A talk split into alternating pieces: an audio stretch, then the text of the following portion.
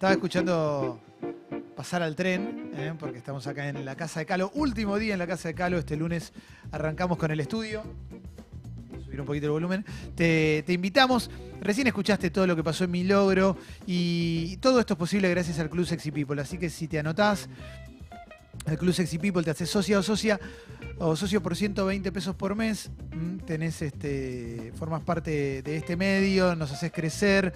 Existen un montón de, medios eh, en, todo el mundo que, utilizan este, este método de financiación, desde medios independientes y pequeños hasta medios grandes, y, y a nosotros nos parece una, una gran manera de, de construir. eh, o sea, de construir, de construir y de generar contenido y de, y de agregarle cada vez más cosas a esta aventura que emprendimos. Además, además, si sos socio socio del Club Sexy People, todas las semanas hay regalos, eso lo sabés. Mm, Hoy te lo estamos diciendo más brevemente por la cantidad de, de cosas que tenemos para hacer en el programa, pero si te metes en congo.fm, ahí vas a ver todo lo que hay, está buenísimo, cuesta 120 pesos por mes, a menos que puedas pagar más, pero 120 pesos hoy ya no representan nada y te ganás desde ropa de revólver, de unitivo, eh, zapatillas de Vans, eh, relojes Casio, mallas de calle bikinis, barritas Prix, cenas en bar Dársena, entradas para el Festival Buena Vibra que regalamos para mañana, zapatos de gatica, remeras de gatica y mucho, mucho más. Todas las semanas íbamos agregando premios, etcétera, etcétera. Cortes de pelo en la peluquería Plan D, no me quiero olvidar. Y todo eso. Eh, me gusta mucho cuando sale un libro y la edición está buena. O sea, me deprime mucho cuando la edición es fea porque digo, loco, tanto tiempo para escribir y después no se toman el tiempo de hacer una linda tapa. Bueno, eh, tengo un libro, pero esto es muy vieja escuela, pero de la buena vieja escuela. Eh, el libro se llama Manual del Café, guía definitiva para comprar, preparar y tomar. eh. Viene con el separador, el señalador, hermoso incorporado, eh, tapa dura, No, es impecable. es ¿eh? hermoso para Impecable. tenerlo justamente en la mesita de café. Y lo escribió, si es un libro de café, ¿quién lo va a escribir? ¿Quién, lo- Si no es quién puede ser? si no es el querido y admirado Nicolás Artusi. Oh. Gracias. Eh, Gracias por venir, Nico. Amigo, Hola. Para mí es tan importante estar acá. Primero casi consideraría que es mi logro venir acá en el último día, en el último día de la residencia Calori, que anhelaba mucho conocer este lugar porque también me gustaría, no sé, en algún momento que se distraiga Calori y afanarle algo. Eh, ¿eh? Llevarme un cuadro, Es una un casa disco. muy, muy, muy Es muy afanable. Entro y lo primero que veo, mira, el primer lugar donde se detiene mi mirada es Salmar Gueñol, Sí. que claro. está en el póster de Breve Claro, Cielo. sí, y sí, digo, solo en la casa de Calori podés este, tener este nombre que viene del pasado. Ese es uno de mis logros, pero además, no sé, venir en el día en el que está mi sección favorita de Sexy People, que es eh, de función privada. Claro. También. Bueno, va. O sea, que y dejo de tirarle flores a Calori. Basta, Calori. Basta, en habla bien de Leo Calo te lo vamos a dormir para que le puedas revisar toda la casa. ¿eh? Pues la- Calo es ideal para que se quede dormido Sí. y uno jugar, Sí. ¿no? Porque hay de todo, hay de todo para Sí. ver, para recorrer. Discos, máquinas Sí. de escribir, es impresionante. Es espectacular, es espectacular. Bueno, sí, claro, claro, tío, como una relación con las máquinas de escribir casi tan profunda como la tuya con, con las cafeteras. Un poco sí, sí. No soy coleccionista, soy apenas un acumulador, viste que desafío la, el mandato de la época que es tirar todo. Eh, yo soy un poco de la idea contraria, la de Maricondo, que es de lo que me gusta, tengo mucho. Claro. O sea, tengo obvio. muchos libros, muchas cafeteras. Porque te da felicidad. Porque me da felicidad, Spark Joy, ¿viste? Sí. Pero está bueno tener este. Pero no soy coleccionista porque el coleccionista se define por lo que le falta, me parece. El coleccionista capaz de vender un riñón, un auto a la Sí. abuela por conseguir el ítem que no tiene en la colección, Sí. ¿no? Capaz de cruzar medio mundo por conseguir Es algo. que en realidad me parece que también parte de esa esencia, esto vos no lo estás diciendo como algo peyorativo, sino como una descripción de lo que es un coleccionista. El coleccionista busca. Y hoy hay una idea también que es que coleccionar es comprar todo. Sí. ¿No? Como. No, puede, no se colecciona lo que está en un negocio hoy. Sí, Eso- y lo que es fácil de conseguir tampoco. Claro. El coleccionista tiene una curaduría, una obsesión, persigue Claro. un mundo. Una patología. También, sí. Sí, obvio. Sí, sí. Y yo no soy coleccionista, simplemente junto, junto cosas de las que me gustan, cafeteras y libros. Esto también, en- yo lo veo este libro y, y también es como, bueno, acá hay- estás plantando una bandera porque alguien te puede decir, yo quiero saber cómo hacer un café, lo busco en internet. Esto es un libro bien a la vieja usanza, bien manual clásico, hermoso. ¿Lo pensaste así desde el vamos? Sí, desde el vamos, eh, la idea era que fuera un manual, por eso también tiene más de 80 ilustraciones, gráficos y mapas hechas especialmente para el libro, por una ilustradora muy genial que se llama Josefina Wolf. la editorial Planeta también hizo algo que es infrecuente en los libros, que es contratar a una diseñadora especial para el libro, por Bien. afuera de la Ah, editorial. bien. Y tuvimos a Thomas Lynch, que es un genio, ex editor de revistas. Capo, sí, capo. claro, He entonces él, trabajado bastante con él. él conoce de eso. Éramos un equipito. Yo escribía, Tomás editaba, una ilustradora dibujaba y una diseñadora diseñaba.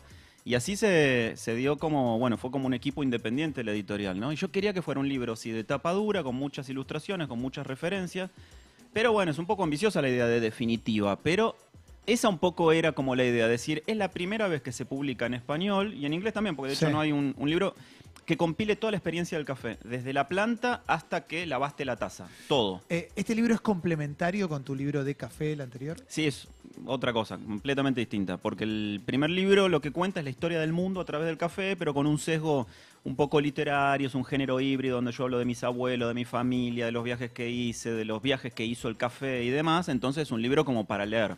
Y este es un manual de consulta, donde tiene un índice onomástico atrás. descafeinado, café Sí. soluble, Cómo- cápsulas. eso, cómo se hace el café instantáneo, cómo se hace el descafeinado, cómo se preparan según los distintos tipos el de cafetera origen, que el comercio tenga. justo, las temperaturas, todo. Exacto, cómo, Alucinante, lo quiero ya. cómo pedir, eh, te voy a regalar uno, cómo pedir... eh, Puedo comprarlo. mm, bueno, Ay, está en comprarlo. librerías del país. Ay, no puede comprarlo, ¿sabes? No, no, creo que hay que comprar los libros. Que también hasta en la prensa están muy acostumbrados a que le regalen libros. Y si uno no compra libros, ¿quién los Y compra? claro, y Claro. sí, sí. Así que no, no, no fue de yo los puedo comprar, obvio. No, y aparte, es Juli- hay que comprarlo, hay que defender la compra de libros. Y, y pensaba recién, mientras decía esto, ¿cómo valorás vos, me imagino, después de lo que fue el libro de- del 8, el, el laburo de tener una diseñadora especial para Uy, el es libro? Que es algo que vos hiciste también, para Eso, el libro sí. y las fotos. Sí, no, pero acá, acá lograste lo que nosotros no logramos. Que tiene la, la tapa es como entelada, dura, tiene mucho, mucho detalle de determinación que lo hace un libro muy, muy lindo de tener en la mano, de leerlo, de abrirlo y consultarlo. Y aparte te cuento un poco un- el trasfondo de la industria editorial argentina. No se hacen libros en tapa dura porque hay una sola imprenta que hace tapa dura acá, que es Triñanes en Avellaneda, y todos los libros de tapa dura que salen acá, que son poquísimos, se imprimen en China. Ah. En China se manda por el, el archivo, el PDF, no sé cómo lo mandan, Illustrator, qué sé yo, por mail, pero viene en barco el libro, entonces tarda tres meses. Y cada vez que hay que reimprimir o hacer una tirada nueva, de nuevo, hay que Se esperar te tres meses que enfría el venga. café, claro, Te lo meses. recontra enfría. Y en el medio, no sé si se enteraron que pasaron cosas. es un libro que se... es un ¿En libro... serio? No me digas. Sí, sí, sí. Se presupuestó a 18 y terminó haciéndose a 40. Bueno, Entonces eh. dijeron, paramos todo, cambiamos China por Avellaneda. Lo cual fue bueno, porque le dimos laburo a una imprenta, le dimos, digo, Editorial Planeta, le dio laburo a una imprenta este, mm, de Avellaneda. Yo te quiero felicitar porque ayer, eh, esta semana tuiteaste un logro que tuviste, que es que te pagaron algo de 2017. Sí. ¿Eh? Sí. Pará, junio de 2017, la vida del freelancer. Chicos, junio del 2017, les hago el cuento completo. Dale. La peor agencia de medios del mundo, una empresa multinacional, porque aparte me dijeron, seguro que es el Estado, seguro que es una empresa de un empresariulo de acá. No, la, la empresa, empresa global, este, eh, Necesito esa, saber- esa que comparte mentes. Mirá, no sabía. La eh. empresa que comparte mentes tardó 18 meses en pagarme una factura de 7 mil pesos. Pero no solo eso, sino que muchos, yo ya había renunciado a cobrarla, digo, esto es una Está bueno porque es una mezcla de todas nuestras secciones. Es África, es Tres Empanadas, Sí, Sí, sí, sí. es Mi Logro. Es mi logro también, haber cobrado una factura de 7 mil pesos. Pero aparte mucho, cuando lo puse en Twitter, muy ingenuamente pusieron, bueno, te lo habrán indexado, te habrán pagado el interés con diferencia. No solo eso, me descontaron plata porque son agentes de retención. O sea, de los 7 mil pesos me descontaron el 21%. Hermoso. Un año y medio después, Hermoso. 18 meses después, date cuenta. Claro, bueno, pasaron cosas, Pasaron claramente. ¿eh? Y me gustaría preguntar, porque cuando hace un hace tres o cuatro denuncias dijiste que hay un montón de cafés. ¿Hay algún café que, algún tipo de café que, que para vos represente algún tipo de herejía ahora que cada vez hay más, más tipo de café, te lo preparan de diferentes maneras? ¿Alguno vos decís, esta variedad, esta variación que se está fabricando, quizás a nivel global, acá en Argentina, no me cierra tanto? Lo peor para mí es el café instantáneo. Siempre, ahí como que trazamos la línea. Sí. Julio Van Kamen está Por supuesto, también. No, yo estoy en contra, eh, yo estoy en Sí, contra. aparte, los galgos. Puré tienen- chef, eh, no sé, como todas esas basuras. Los, los- los artificiales. galgos, claro, cuando eh, inició su nueva etapa, los galgos tuvo una apuesta muy decidida por el café. Y bueno, ya sabemos, tenemos un amigo en común, el conde, bueno, ahora perdió todos los títulos nobiliarios, el conde Rothschild, Y, y Juli fue muy consecuente con el tema del café también, en los galgos. Podrías haber hecho eh, café berreta como el que se toma en la mayoría de las confiterías de la zona. Y Sí, sin embargo, sí, sí, sí. hiciste una, una Pero para mí el café, soluble, grande. el café soluble, el café instantáneo también eh, eh, comparto con vos que es como esa, esa barrera. Prefiero no tomar café que tomar un café soluble. Prefiero, si no hay un mínimo, de, no sé, tirarlo en una olla y después colarlo con un colador. a poner- a- o sea, no hace falta tanto implemento para tomar un café. ¿Por qué el café soluble es la Para, te freno ahí un segundo. ¿Esto se está grabando y va a salir o no? Porque estamos al aire o no, no entiendo. No estamos al aire, se acaba de cortar. Se acaba. Se está grabando igual. Ah, se Ah, está perfecto, grabando igual. perfecto, perfecto. Bueno, sigamos, sigamos, sigamos. Sí. Entonces, sigamos. Bueno, contame un poco de. Nada, viste, le pregunta algo que Claro, nada que ver, que algo ver. horrendo, horrendo. No, bueno, se tiene que ¿Qué reiniciar. pensás el- de.? Mirá qué, mirá qué suerte que tuvimos, ¿eh? Justo, justo en eh, timing total, ¿eh? Porque Y pero no ese- nos venía pasando, no nos No, pasó. no. Y bueno, pero eh, primero no me hagan eh, fama de piedra. No empecemos No, con eso. no, No, no, no, pará, pero por eso, loco. No, no, no, no, no. Anduvo No, no, dos semanas tranquilo, con Leo tranquilo, Gávez, ¿qué por va a eso, hacer tranquilo, figura? pará. No, no, no la Nico- tires, no la tires. no. Claro. Nico Piedrusi, no. No, No, no, ya cargo con el estigma de ser pelirrojo, boludo. O sea, pará. Vin- llegó el Colorado, se cortó la transmisión. No, No, no, no, aflojen, no, loco. no. No, eso para nada. Eso, aparte, si, si Nico fue, si Nico tuviera algo Pues de si no, te voy a piedra, tener que tirar un otro Colorado No, mufa. no, no. Y no lo quiero nombrar. No, y además, este, algo para, para contar y aclarar. Eh, Su atención, por favor, el programa que conduce Nico tiene la misma edad que, que Sí. Sexy People, gente sexy. No solo la misma edad, empezamos el mismo día. Por eso, claro. 31 de enero del 2011. Exactamente. Eh, exactamente. ustedes a la mañana. Sí, con el bien logrado bicho Lipsic. exactamente. Y nosotros a la noche. sí. Qué lindo que estuviste. el bicho Lipsic, primer co-conductor del programa. Te- Tiremos data que igual ya se sabe, total, esta parte no está al Sí, aire. claro. Eh, y cuando volvemos al aire, volvemos, retomamos café, pero ahora hagamos charlita. Sí. Y después esto igual se va a poder escuchar. Sí. Ahora de- denunciamos todo, todas las denuncias que tengamos ahora. ¿Cómo la vio el bicho, Eh. El bicho se escapó antes que nada, ¿eh? Espectacular. El ¿eh? bicho fue un pionero, ¿Cómo porque el bicho ¿Cómo dijo hace ocho, ah, no hace ocho años, hace siete años y medio dijo, esto es una piojera, dijo. Yo me voy de acá. Sí. Yo me voy de acá. Acá van a pasar cosas. Yo va a estar en cualquier radio. Con un libro y una habitación estoy bien. Y se Sí. fue a la mierda, ¿eh? Y está Sí. con el mismo libro en la misma habitación. El más estudioso de todos nosotros. El más estudioso del bicho Lipsic, primer co-conductor del programa, que se fue a Israel a convocar, su- a dedicar su vida, consagrar su vida a su religión. Sí. ¿eh? Bueno, ¿Está bien. bien? Sí, Es está lo que hizo. perfecto. Está buenísimo. Está perfecto. Movido Ah, por la fe. Es testigo de Jehová, ¿viste? Nada que ver. Nada que ver. Fue, Estaban viendo de potenciar allá, ¿viste? Entonces lo llevó. fue a promover lo- la, la- la iglesia evangélica en Israel. De- claro, exactamente. bueno, sí, Pare de sufrir. café instantáneo, herejía. Eh, café instantáneo. eh, No señor. existe café instantáneo bueno, por más caro que sea, no hay no es bueno nunca.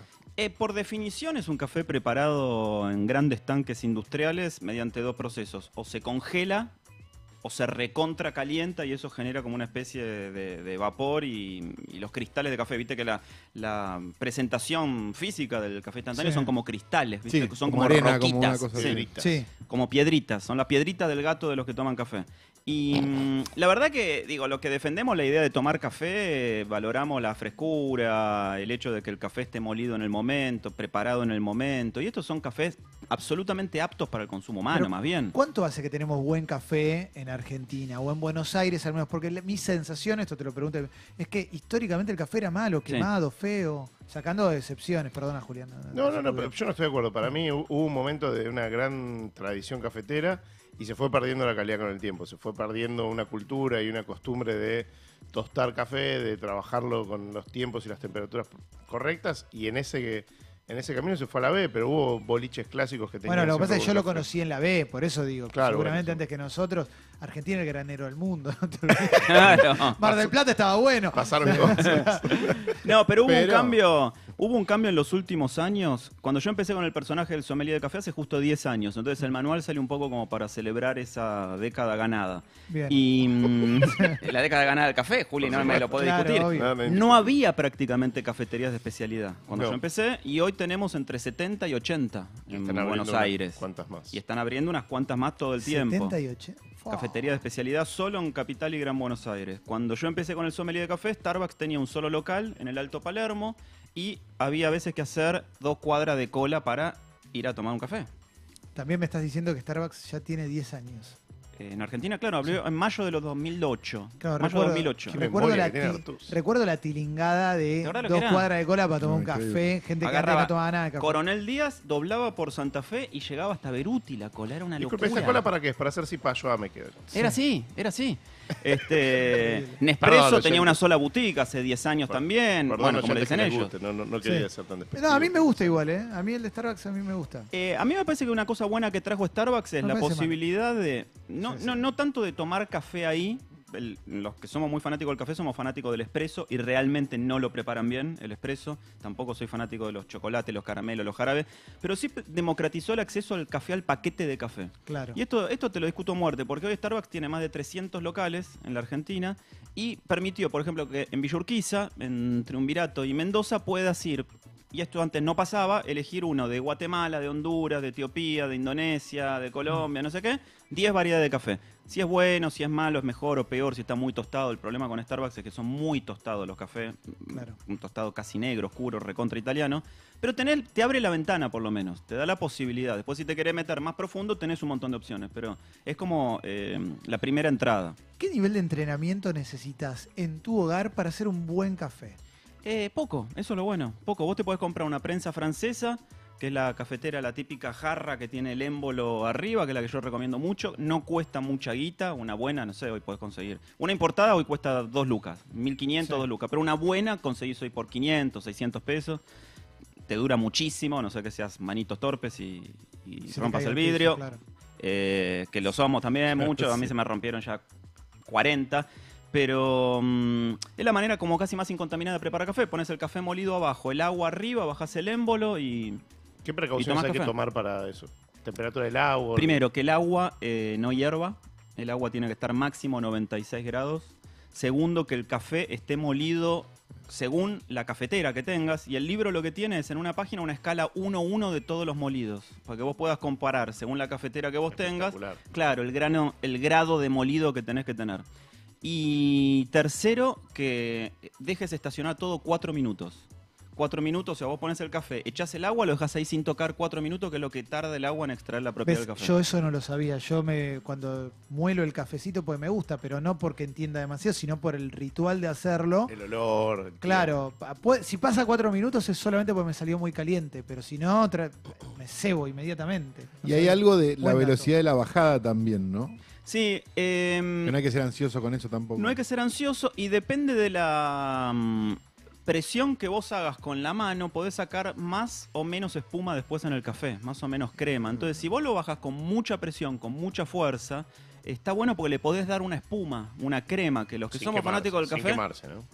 Sí, lógico. Y aparte, la crema o la espuma, que es la mm, característica del espresso, tiene una función justamente, una cuestión funcional, que es funcionar como tapa para el café, para que, para que mm, concentre, primero para que mantenga la temperatura y segundo para que concentre los aromas del café. Ahí abajo es como una tapa natural eso, cuando la rompe. En las catas después vos rompes la, la, costrita Ah, sí. esa, la, la crema con la cuchara y ahí se libera todo. Eh, le pones otras cosas al café, va de- pero es súper amplia. Va desde azúcar edulcorante o mascabo hasta leche, hasta canela, hasta Ron. Ron. Bueno, eso está lindo, eh, asustarlo un poquito. A mí me gusta con unas gotitas de, Asustarlo de amarula. ¿eh? Eso- un un sí whiskycito, yo le hago así. marulita le pones. Sí, sí, eh, azúcar no. El capítulo igual tiene un capítulo del azúcar, de cuáles son los mejores eh, azúcares. Lo que pasa es que ahí ya creas una... El azúcar para mí no va nunca. Julián te Nunca. echa del bar, sí. Sí. No, no, por eso, el azúcar para mí no va nunca. Nunca. La leche sí, lo que hace la leche es crear una nueva categoría de café que es café con leche. Claro. O macchiato, latte, flat white, lágrima, lo que quieras. Muy popular en nuestro país, mucho más que en otros países. El, café con leche. Sí, Bueno. de hecho acá el cortado es café con leche. Acá pedís cortado y es mitad y mitad. Lo- A mí me da una bronca inconmensurable. Sí, sí. Yo digo, cortalo, dame café y ponele una un poquito de leche. No me des mitad y mitad. Lo que pasa es que acá el, el cortado o el café con leche se, se impuso eh, por el café berretísimo que tomamos. Es una manera de Te enmascararlo. tapa, claro. Claro, igual que el torrado.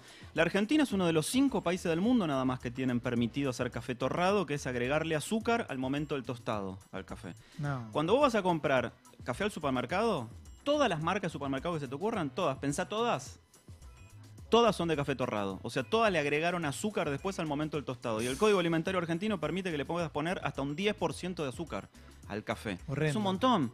Pero bueno, el negocio se organizó así hace 100 años, porque en la Argentina no tenemos café y sí tenemos azúcar. Entonces los que armaron toda esa bola dijeron, bueno, tenemos que re- reducir nuestro margen de inversión y aumentar nuestro margen de ganancia. Eh, todas estas cafeterías que hay ahora, ¿a, a dónde le compran el café? ¿De dónde sale el café? Bueno, algunos lo compran a, mm, a distribuidores de acá que traen café, eh, En lo que verde. se dice, eh, café verde y lo tuestan acá, café de especialidad, y algunos importan directo, microlotes. La- el café se importa en bolsas de 60 kilos, pero algunos importan 3 kilos, 5 kilos, 4 kilos para sus pequeñas cafeterías. Hay una cosa tan linda ahí de lo artesanal, ¿viste? De- de- de- Argentina está como muy en el límite de las zonas de producción. Entonces ya en Bolivia se produce muy buena calidad de café y todo, todo el resto de América del Sur, ¿no? Sí. Colombia, eh, Ecuador, Brasil. Es desde la mitad de Bolivia hasta la Perú. mitad de México.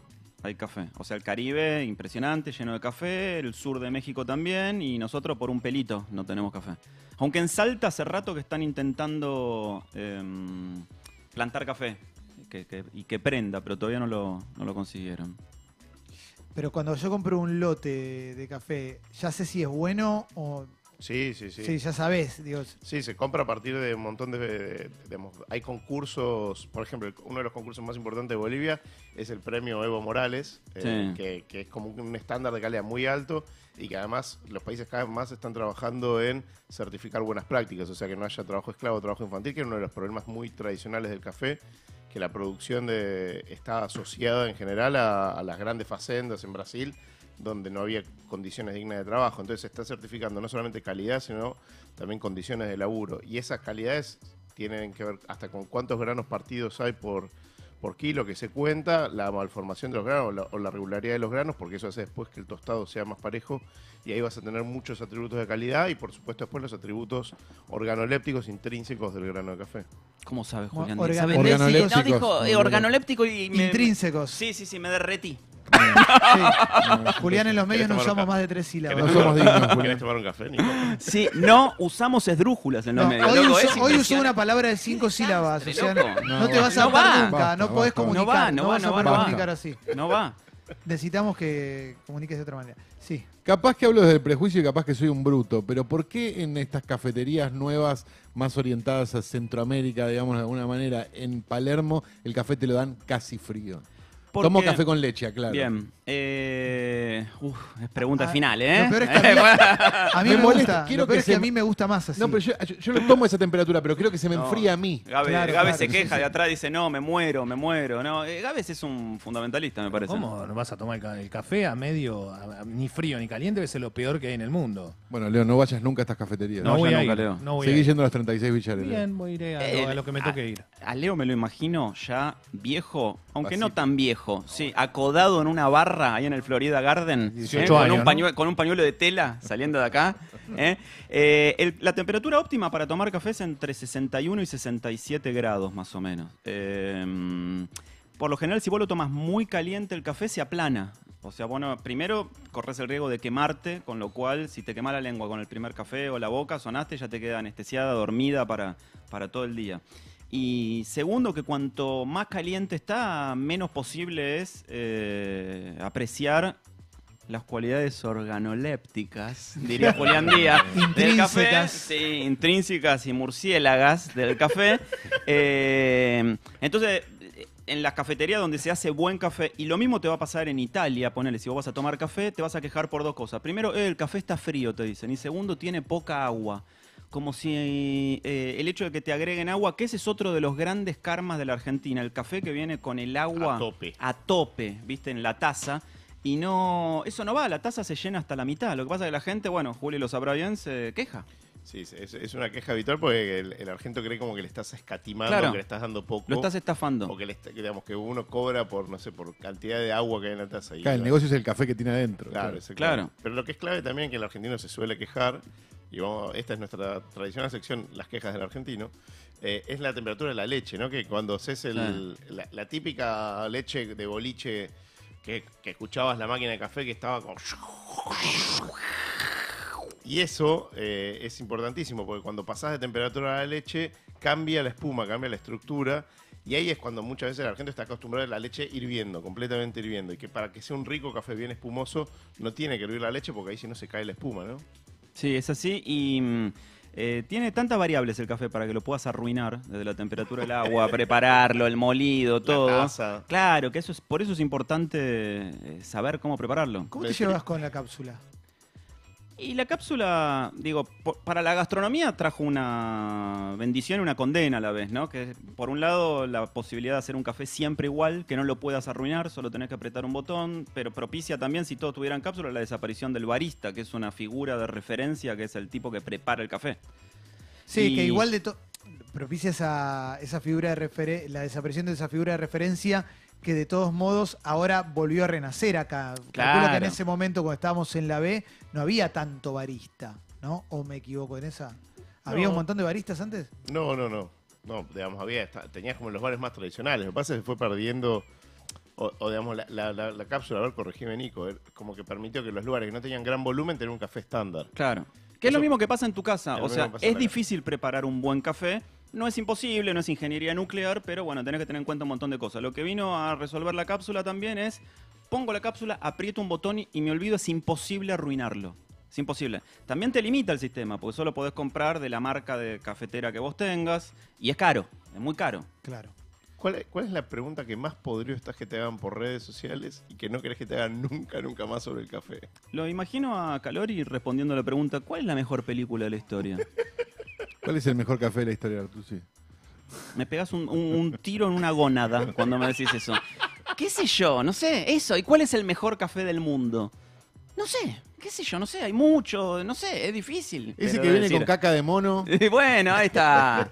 El café de Civeta, el Kopi Luwak, a ese. Porque, solo porque es el más caro. Pero existe un. Vamos a la pregunta si querés, puede ser boludo o no, pero existe un santo grial, un lugar donde haya que ir si querés ser un discípulo del sommelier de café. Y bueno, Jamaica tiene el mejor este mm, eh, café del mundo, el café de América, el mejor café de América. Sí. el- Es decir, dice el ca- mejor café del mundo. del.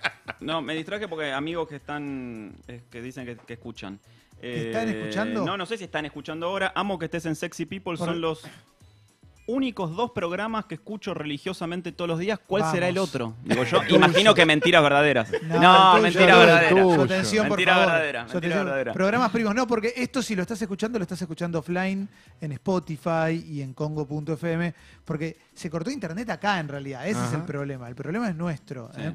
Se cortó el, el proveedor, que puede pasar también. Y puede pasar, a veces pasa. Sí, sí, claro que Eh, Jamaica, por ejemplo, en América, el Blue Mountain o... Bueno, la verdad que sueño con ir a Etiopía, que es el lugar donde empezó el café. El año pasado un amigo mío viajó, parece que la infraestructura turística no está muy sí. No preparada. está tan bien, ¿no? No, pero bueno, Estaría un Etiopía... poco torrada. Etiopía es el único país de África que nunca fue colonizado, así que eso también tiene como una especie de, de Tiene pros y romántica. contras. Y tiene pros y Claro, contras, ¿no? claro. Seguramente. Sí, a ver. Complicada, ¿eh? Va así por la línea aérea de ellos. Se cagan El año pasado, abajo. ¿En serio? llegan. Sí, sí. Me invitaron el año pasado. Son, Yo- medio- son picantes, ¿eh? Sí, porque empezó a, operar acá en la. Argentina. La aerolínea Ethiopian Airlines. Ahora viene acá. Sí, Se lleva a Addis Abeba para salir a... ¿Posta? Picante, picante. Se está utilizando mucho como escala para otros vuelos. Claro. Y la verdad, como decís vos, como está operando acá, pero es otro mundo, es muy lindo. Sí, bueno, es cuerno de África. Qué lindo estar ahí, Sí, ¿no? sí. Disfrutando. La vas a pasar genial. Yo creo que sí. Sí. Habría que ir, por lo Sí, menos, por sí, una cuestión este, antropológica, si querés, qué sé yo. Eh, te invitamos a que busques el libro Manual de Café, guía definitiva para comprar, preparar y tomar. Lo escribió Nico Artusi, nos acompañó acá en Sexy People. ¿Por qué estoy haciendo este cierre? Es solo para cerrar esta nota y para que esté subida offline, que es como la acaban de escuchar todos ustedes.